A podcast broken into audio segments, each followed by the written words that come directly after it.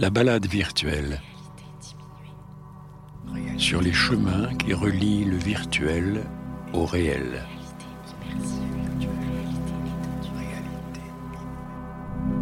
La balade virtuelle à Venise. Chaque année depuis trois ans, le petit monde de la VR entre en effervescence entre fin août et début septembre. Les professionnels de tous les pays convergent alors vers le Venise VR, la sélection VR de la Mostra de Venise. Nous y sommes partis en balade, et c'est sur une superbe petite île de la lagune que nous avons découvert quelques chefs-d'œuvre et rencontré leurs créatrices et créateurs.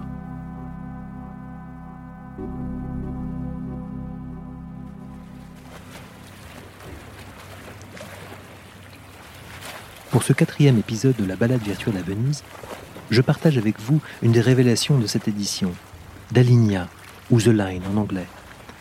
L'œuvre interactive est signée par un studio brésilien et gagnera cette année le prix de la meilleure expérience en VR. Récit d'une immersion réussie avec son producteur Édouard de Montmort.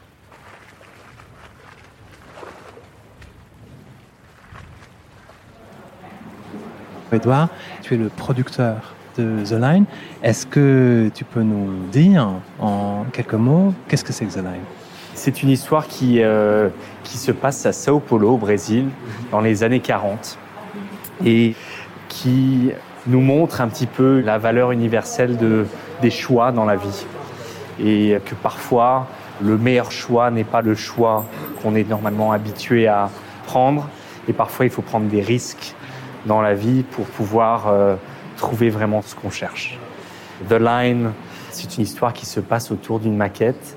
En fait, cette histoire dont tu parles, euh, donc la nécessité de faire des choix, et là, ce qui est remarquable, c'est euh, non seulement l'histoire, mais c'est aussi euh, cette implémentation. Donc, vous avez fait le choix de, de faire euh, une maquette, Oui. une maquette animée, mais c'est une maquette un peu spéciale. Genre, on a vu quelques maquettes déjà dans la VR, mais là, je trouve qu'il y a encore pas mal d'innovations sur le plan de quoi faire avec cette maquette et comment dérouler l'histoire à partir de ça. Dans l'histoire, il faut utiliser ton corps pour que l'histoire se déroule, pour que les choix soient faits jusqu'à le moment final de l'histoire. Donc, la grosse difficulté dans le storytelling en, VR, c'est vraiment de pouvoir réussir les solutions, d'utiliser ton corps pour que l'his- l'histoire se déroule. C'est ce qu'on était en train de chercher dans The Line. Et donc là, on se penche, on s'agenouille, on se lève, on tire des boutons. Et qu'est-ce que ça provoque dans la, maquette? On commence à se préoccuper avec les personnages. C'est quelque chose qu'on voulait vraiment faire, c'est pouvoir raconter un petit peu l'histoire de ces deux personnages.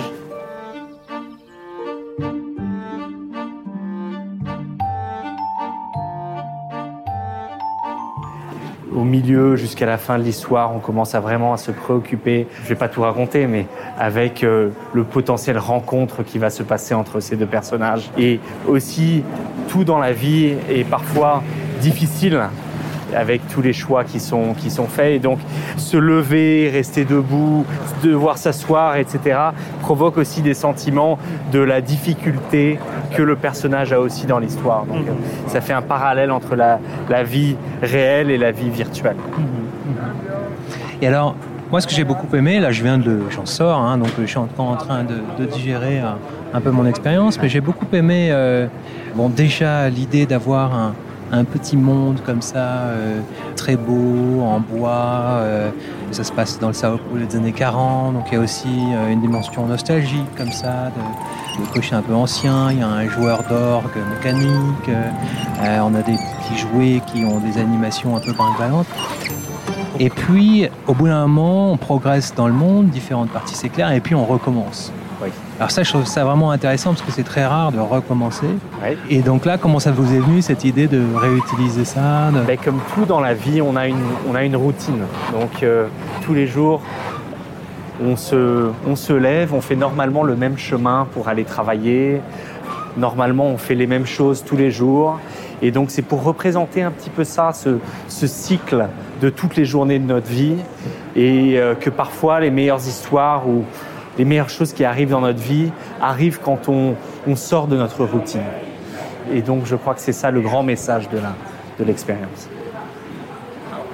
Et donc là, cette maquette, concrètement, euh, Vous l'avez conçu comment? C'est euh, c'est dans un logiciel 3D Comment ça, se, comment ça oui, se passe? donc c'est dans un univers 3D. On a voulu dans cette expérience vraiment travailler les détails. Donc euh, ça se voit le, niveau de détails qui ont été mis dans l'expérience. C'est euh, un espace qui a commencé en étant 4 mètres par 4 mètres qu'on avait besoin pour travailler, pour faire toute l'expérience sur la maquette, qu'on a maintenant diminué, on est à 3 mètres par 3 mètres qui est le normal de la VR pour l'espace ici. Mais tu sens vraiment qu'on a réussi à recréer l'espace qui sent plus grand qu'il l'est en fait quand on le fait ici. Puisque la maquette elle-même, elle fait beaucoup plus que 3 mètres par 3 mètres. Beaucoup plus. Beaucoup plus. Elle fait 15 mètres carrés plus ou moins. Ça, ouais, ouais, ouais. Vous avez construit des choses physiques ou euh... Ici, on a le mode normal Six Dove, mais on a aussi euh, le mode installation qui vient avec un pre-show, le show euh, de line normal et le post-show où on va aussi avoir un petit magasin avec tous les personnages en bois, etc. Donc euh, c'est vraiment pour qu'on puisse traduire l'histoire avant qu'elle commence, avant le casque et après le casque. Et tu disais, euh, ou c'est peut-être Ricardo qui a écrit Ouais. l'histoire, euh, qui disait que, que, tous ces, ces jouets, ces univers sont quelque chose qui sont très familiers pour euh, les Brésiliens. Absolument. C'est euh, les éléments dans l'histoire pour les Brésiliens sont vraiment très caractéristiques. Donc il y a quelques parties de, de l'expérience qui donneront des, des grandes mémoires aux Brésiliens qui essayent l'expérience.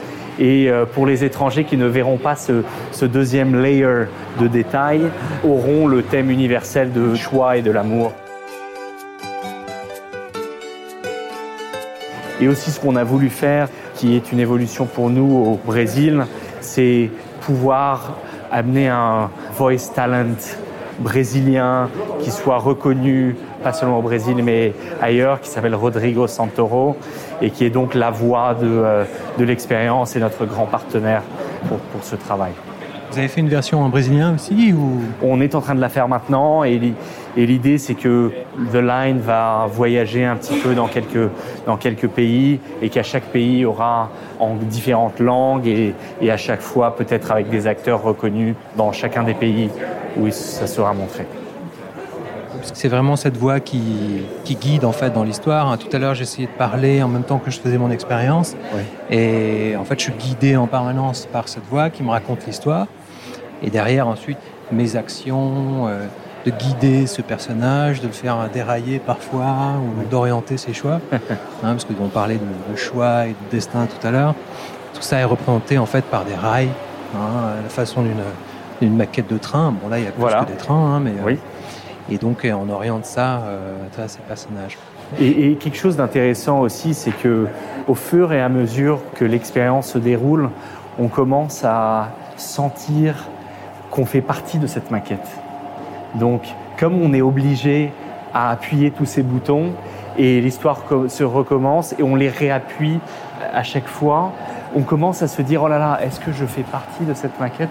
Moi aussi, j'ai envie de, de ressortir et de faire un choix différent euh, et de changer euh, le, le- le mode habituel de cette maquette. Euh, ce, qui, ce qui le fait intéressant.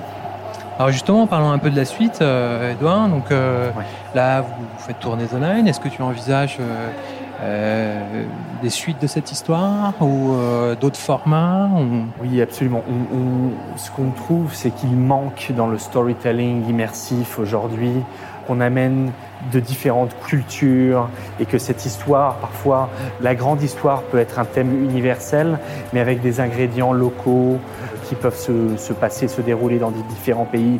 Donc maintenant, on est déjà en discussion avec d'autres pays, même en Asie, euh, pour un deuxième épisode de The Line qui pourrait avoir un thème aussi universel, mais qui se, euh, qui se déroule dans un, dans un scénario complètement différent que celui de Sao Paulo en 1940.